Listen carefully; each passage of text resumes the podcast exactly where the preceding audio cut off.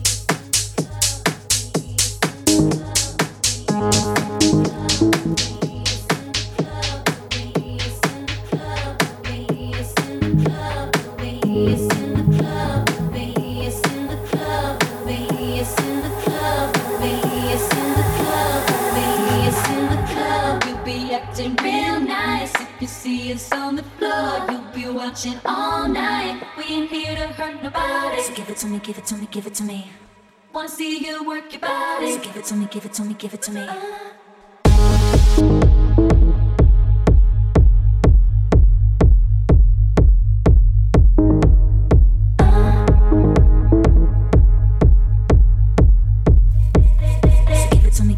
Give it to me.